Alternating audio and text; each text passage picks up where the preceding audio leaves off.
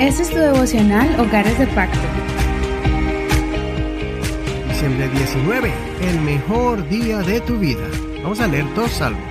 Primero, Salmo 117, del 1 al 2. Alaben al Señor, naciones todas, pueblos todos, alábenle, porque ha engrandecido sobre nosotros su misericordia, y la verdad del Señor es para siempre. Aleluya. Salmo 118, verso 14 al 29. El Señor es mi fortaleza y mi canción, Él es mi salvación. Voz de júbilo y de salvación hay en las moradas de los justos. La diestra del Señor hace proezas, la diestra del Señor está levantada en alto, la diestra del Señor hace proezas. No moriré, sino que viviré y contaré las obras del Señor. Duramente me castigó el Señor, pero no me entregó a la muerte. Ábrame las puertas de la justicia. Entraré por ellas y daré gracias al Señor. Esta es la puerta del Señor, por ella entrarán los justos. Te daré gracias porque me has respondido y has sido mi salvación. La piedra que desecharon los edificadores ha venido a ser la principal del ángulo. De parte del Señor es esto, es una maravilla a nuestros ojos. Este es el día que hizo el Señor, nos gozaremos y nos alegraremos en él. Oh Señor, sálvanos, por favor. Oh Señor, haznos prosperar. Bendito el que viene en el nombre del Señor. Desde la casa del Señor los bendecimos. El Señor es Dios y nos ha resplandecido. Aten ramas festivas junto a los cuernos del altar. Mi Dios eres tú, a ti te daré gracias. Oh Dios mío, a ti te ensalzaré. Alaben al Señor porque es bueno, porque para siempre es su misericordia. El Salmo 117 es el más corto de la Biblia y al parecer está localizado en la mitad de toda la Biblia. Pero este salmo no solo es especial por estos datos, también es un salmo que, a pesar de estar compuesto por solo dos versos, habla una de las verdades y de las revelaciones más importantes del plan de Dios para la humanidad.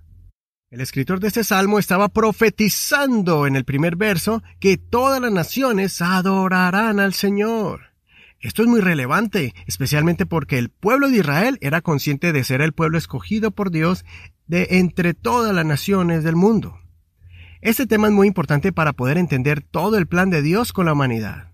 El pueblo de Israel sabía que eran llamados por Dios y elegidos de forma especial. El Señor les recordaba continuamente por medio de los profetas que Dios los había escogido, no por ser una nación grande y poderosa, sino que los escogió a ellos por amor, a pesar de que eran un pueblo pequeño y débil. Dios lo hacía porque quería engrandecerlos y bendecirlos sobre todas las demás naciones.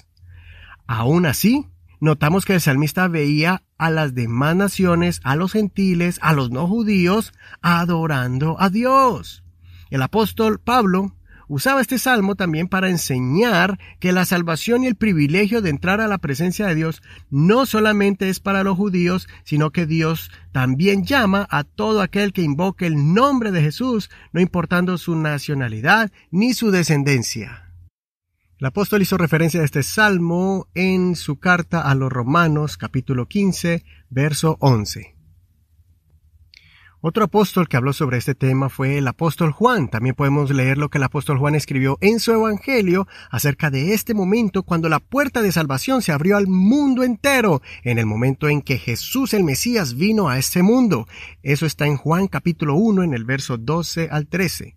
Pero a todos los que lo recibieron, a los que creen en su nombre, les dio derecho de ser hechos hijos de Dios los cuales nacieron no de sangre, ni de voluntad de carne, ni de voluntad de varón, sino de Dios. Y ahora pasando al Salmo 118, este es un salmo que cuando lo lees te darás cuenta que es un salmo lleno de explosiones de alegría, declaraciones de agradecimiento al Señor. El salmista confiesa que pasó por un momento difícil donde Dios lo pasó por la prueba para corregirlo, donde él pensó que la muerte llegaría, pero después Dios le dio la vida, lo hizo más sabio cuando pasó por la prueba y le dio una nueva oportunidad para adorarle. Este salmo es muy importante porque revela la llegada del Mesías al mundo. Es representado por la piedra principal de una edificación, y es la profecía de que Jesús sería rechazado por su pueblo, pero sería la pieza clave para la salvación del mundo. Por eso, todo aquel que recibe el mensaje de salvación y entiende que el Salvador del mundo es Jesucristo, y lo acepta como su Salvador y Señor, va a guardar ese día como el día más importante en su vida, porque fue cuando recibió el perdón y la vida eterna para su alma. Es el momento donde la persona pudo entender que la fuente de bendición es Jesucristo. Por eso expresa que este es el día que ha hecho el Señor. Nos gozaremos y nos alegraremos en él. Considera, ¿Recuerdas cuándo fue el primer día que recibiste la revelación de que Jesús es el Salvador? ¿Recuerdas el día cuando decidiste entregar tu vida al Señor? Soy tu amigo y hermano Eduardo Rodríguez. Deseo que el Señor Jesús escuche tu oración y que te goces en este día por su salvación. Este es un ministerio de la Iglesia Pentecostal Unida Hispana El Reino.